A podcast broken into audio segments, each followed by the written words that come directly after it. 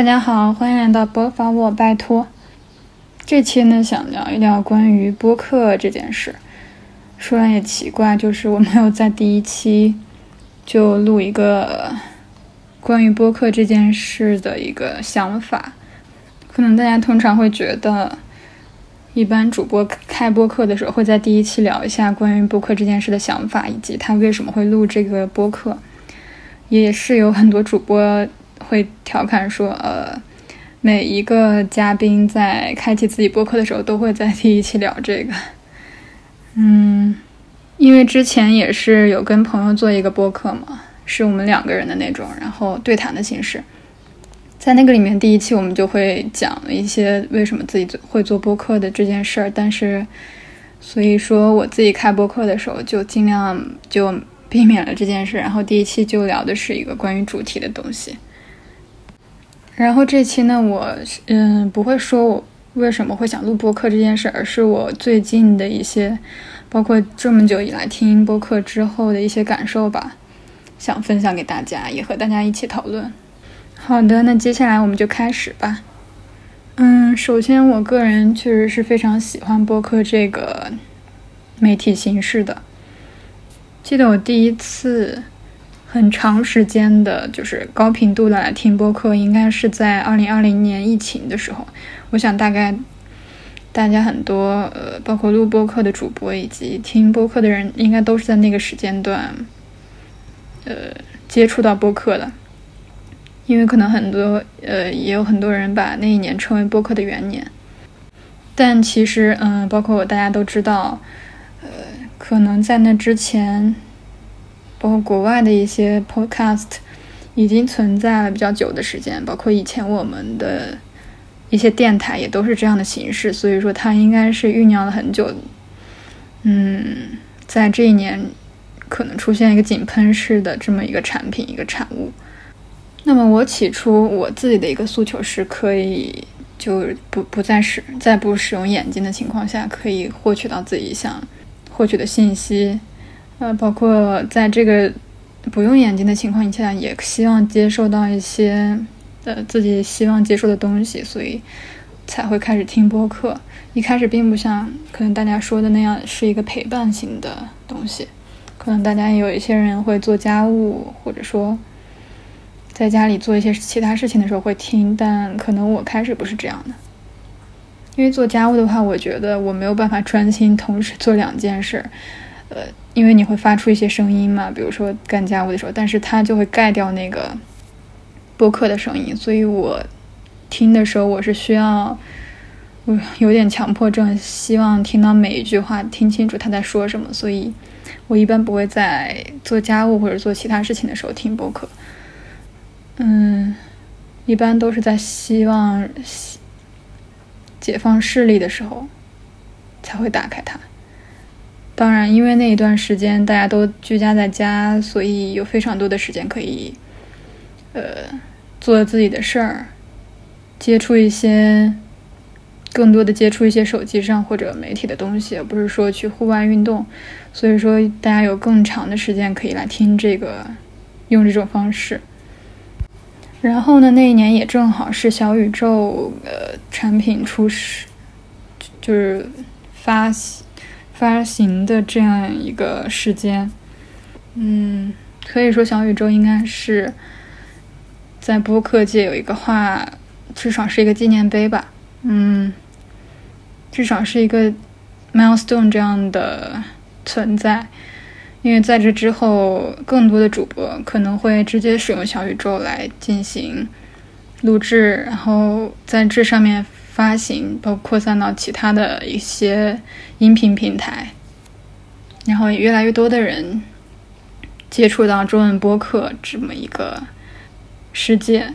然后呢，在那两年里，应该到二零二二年，呃，二零二一年，我一直都处于一个听者的状态，就只是听，然后并没有在这上面做一些表达，并没有作为一个主播。也是后来跟朋友一起觉得。呃，可以聊一聊一些东西，然后才开始接触，才开始转换为这么一个表达者的这么一个角色。之前一直都是在听，那么接下来我就首先想从听者的这个角度来说一下播客我自己的感受和一些内容吧。嗯，首先它是有非常多种类型的，就在中文播客这方面，一个就是大家所说的陪伴型的播客，可能，嗯，更多的是两个或两三个以上的人坐下来，然后大家就像平常聊天似的，然后把这些内容录进播客，然后经过一些比较，经过一些粗略的剪辑。然后把尽量把这个谈话过程用一个较为完整并且观众能接受的方听众能接受的方式来放到播客平台上，嗯，然后听者呢可能也是出于一个陪伴型的目的，比如说你身边没有人，然后独自在家的时候，希望身边有些声音，希望呃营造这么一个旁边有人聊天的氛围，所以大概率会播放这样一种播客。还有一种就是知识非常密集型的这样一类博客，像是我们听到的会请一些非常专业的专家教授来聊他们领域内，呃，比如说他们这么几十年来钻研的这么一个领域非常垂直的这么一个研究成果，把它给嗯讲述给听众，这样这种形式的话也是。非常需要这个播客的这么一个专业的呃请教授请人的能力了，就是会请到很多非常知名的专家，呃呃，在这个领域内，在某一个领域内非常有研究的专家吧，所以会请到他们也是一个需要很多社会网络的这么一个事情，所以是需要一些资源的，对。嗯，当然还有一些播客，就类似于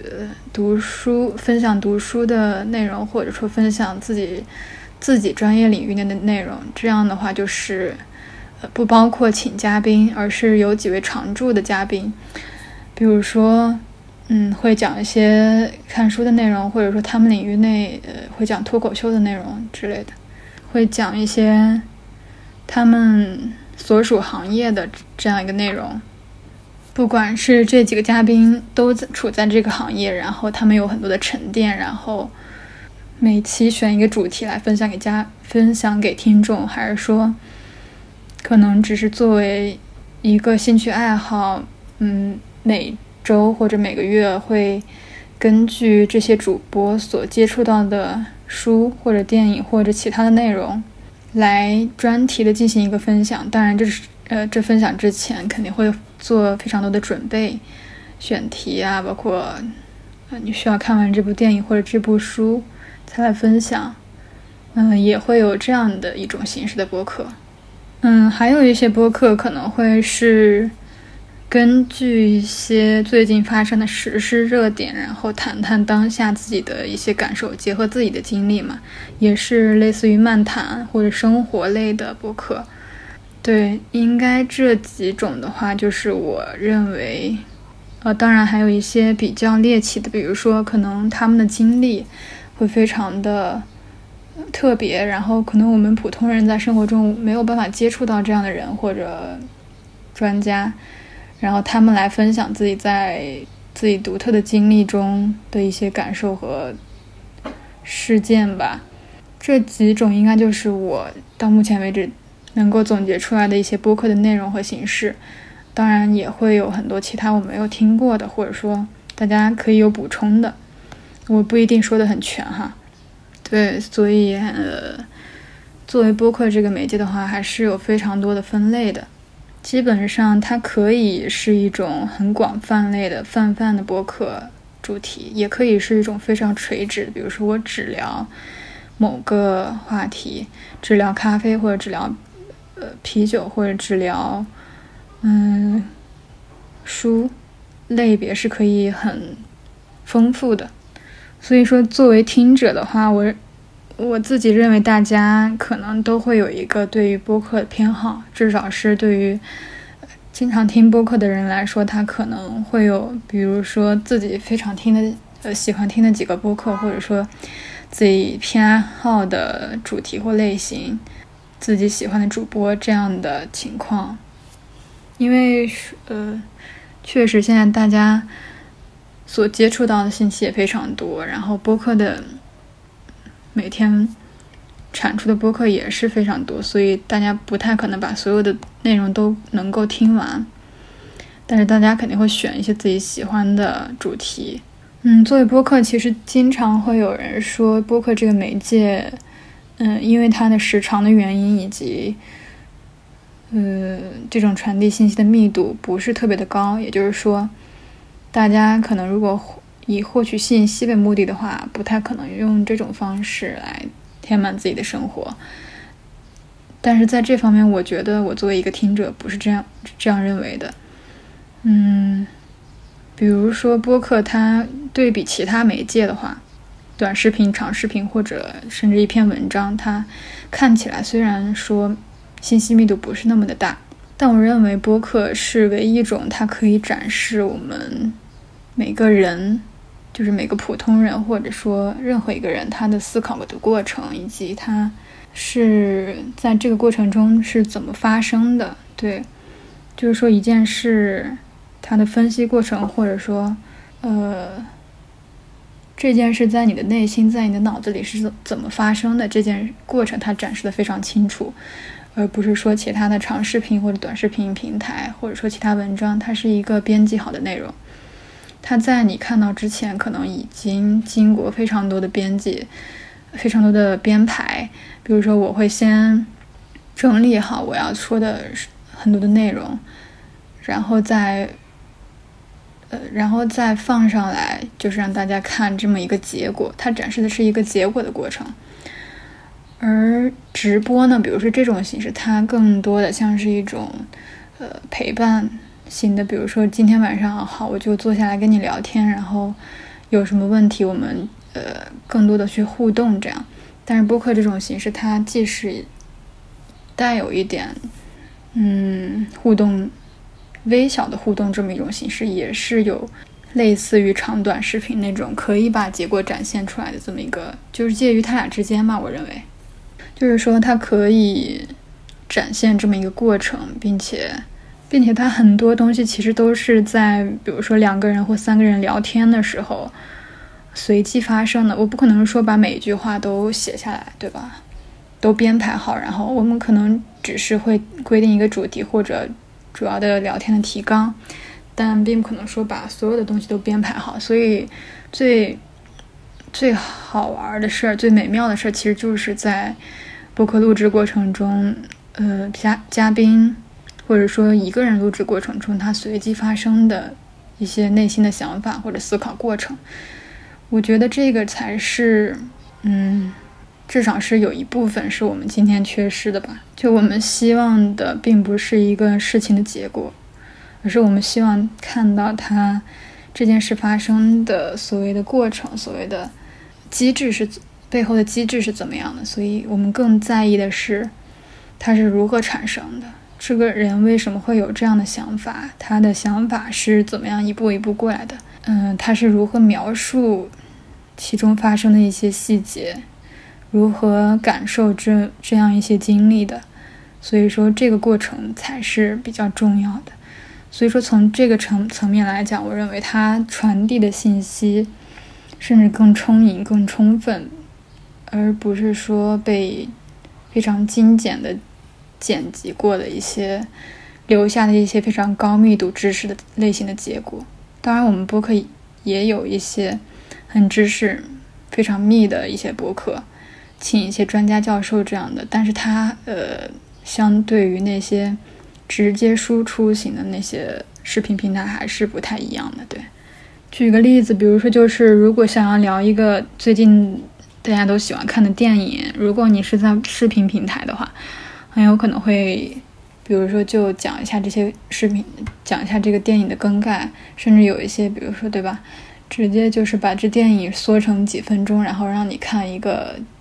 简简单的大致情节。呃，其实有一些会分析它的内容呢，也是。比较简单的，因为不太可能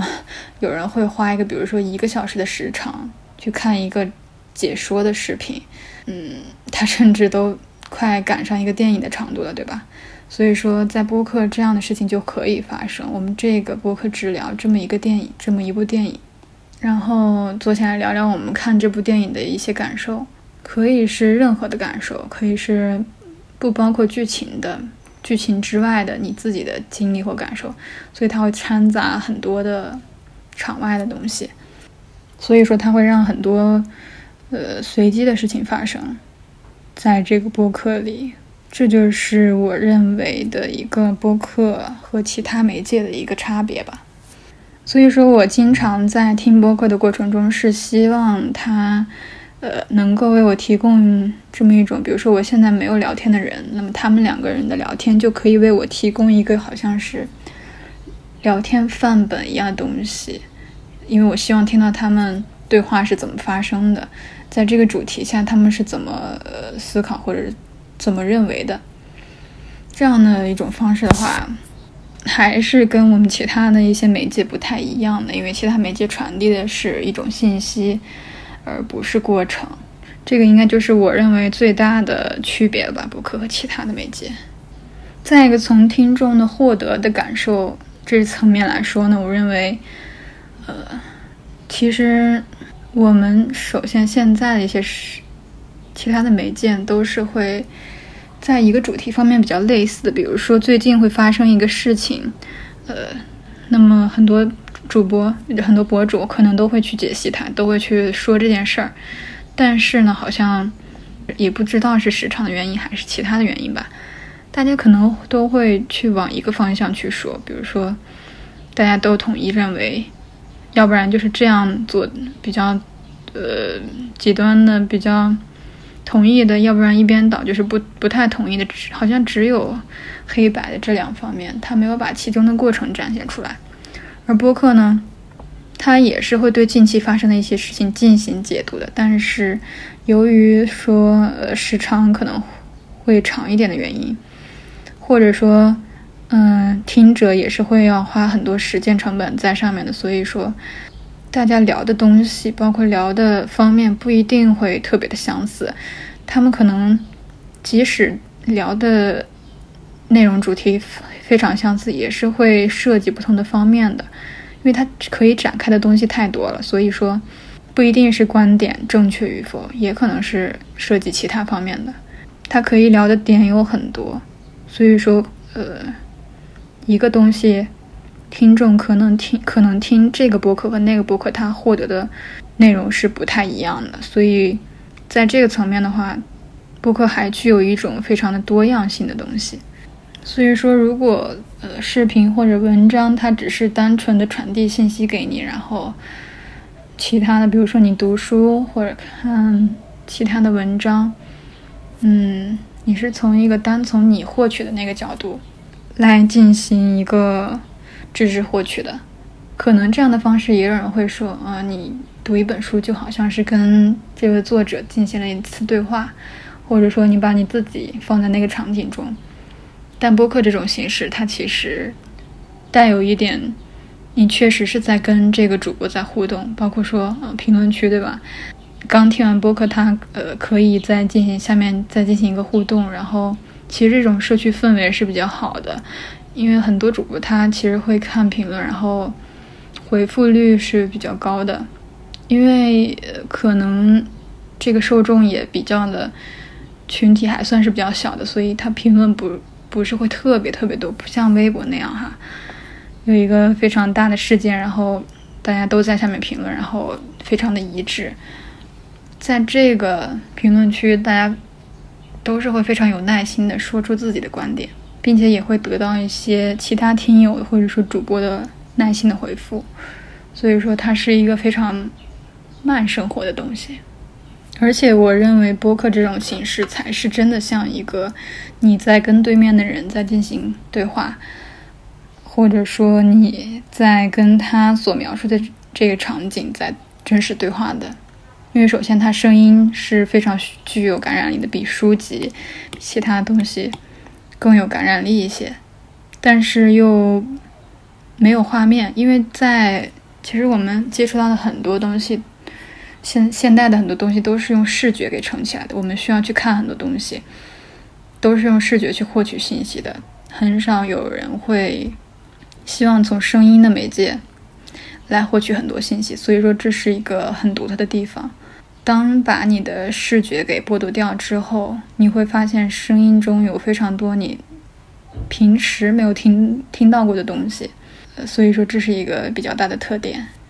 嗯，接下来第二个，我想从表达者的层面给出一些自己的感受。当然，我其实开播客也不是特别久，之前也是跟朋友很偶尔才会录一次，然后今年。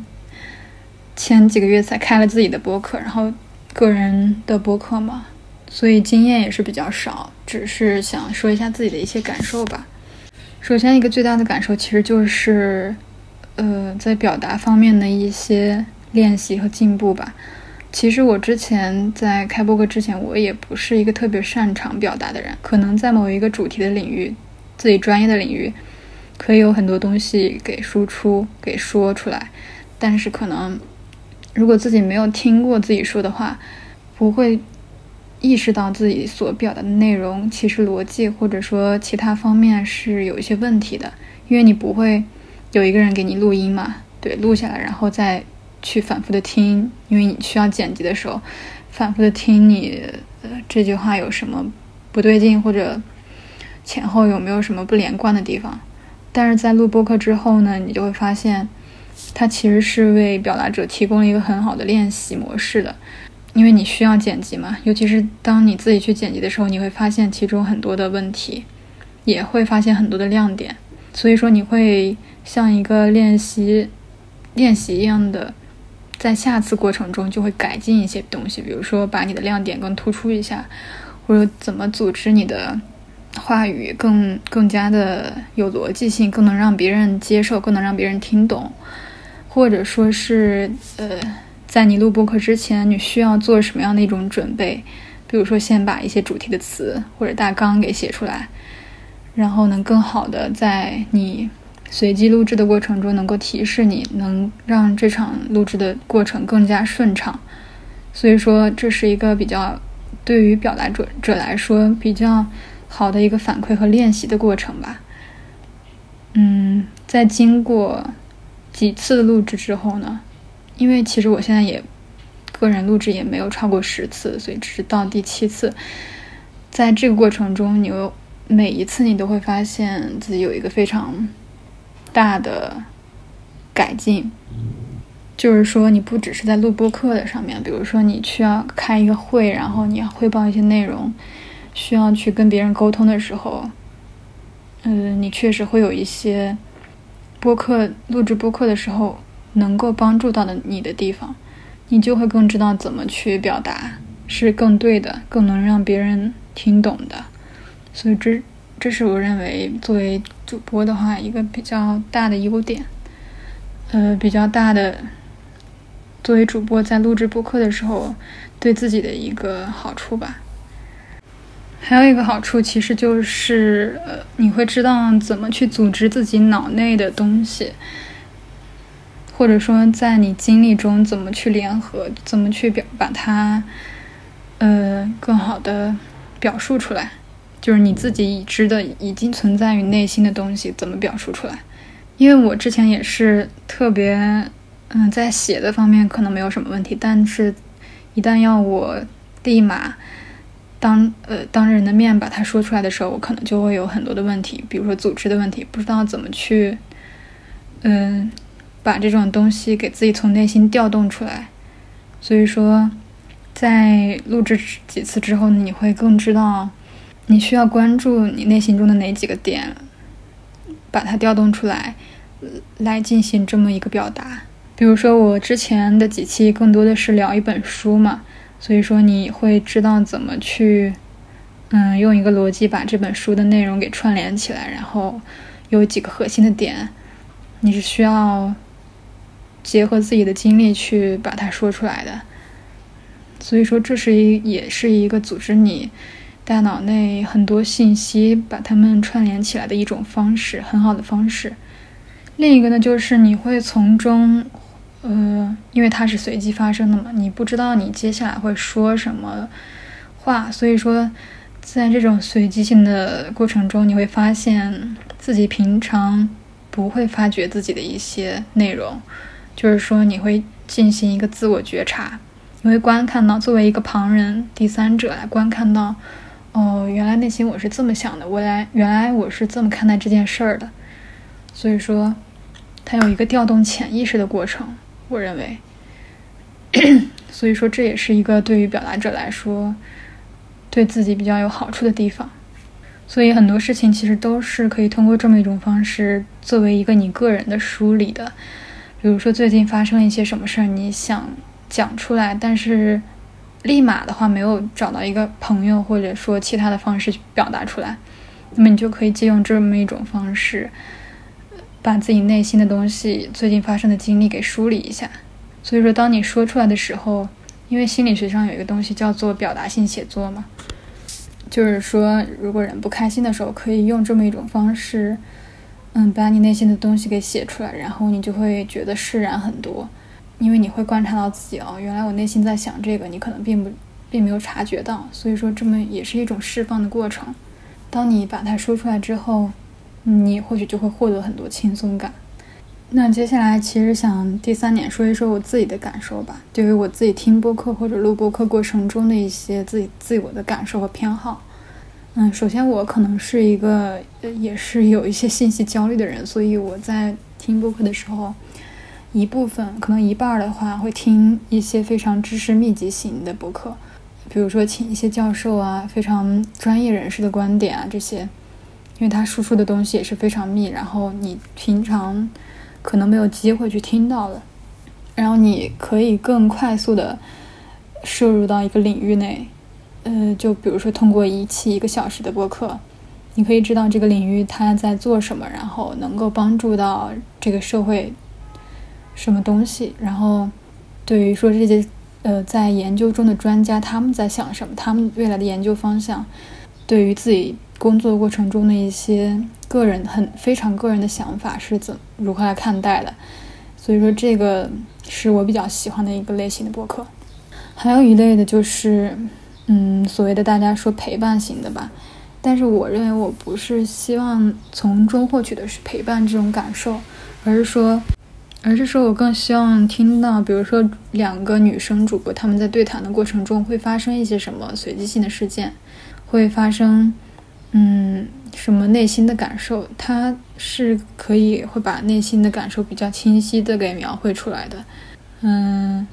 因为听播客嘛，其实也是希望能够听到一些非常日常的生活的内容，不只是那些非常专业的信息知识的。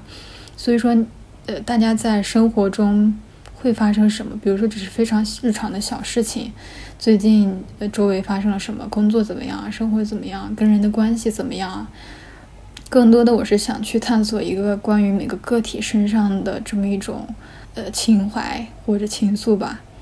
所以说，呃，专业知识的话，可能是更关注人类整个的话，那么陪伴型的这样一类播客，可能就是会想关注一些个体的每个个体身上的内容。当然，我也会去听一些，比如说比较猎奇的，就是我平常不会接触到的领域。他们的工作非常独特的工作经历啊，呃，对一些独特兴趣爱好的一些解读啊，这些我也是比较喜欢听的，因为它会快速的给你一种就是别人在过的那样一种独特的生活方式是怎么样的，就是我们可能没有机会尝试到，呃，或者说我们这一生可能都没有机会去尝试那样一种独特的生活方式、独特的工作，但是通过这么一个小时他的解读，你可以知道他们的人生是怎么样的。如果有机会的话，你是不是有那么一点可能去尝试这么样一种方式呢？还是说，嗯，从他的视角来看这个世界会是怎么样的？他的烦恼或者他的经历都会比较真实的展现在这儿吧？这个是比较吸引我的一点。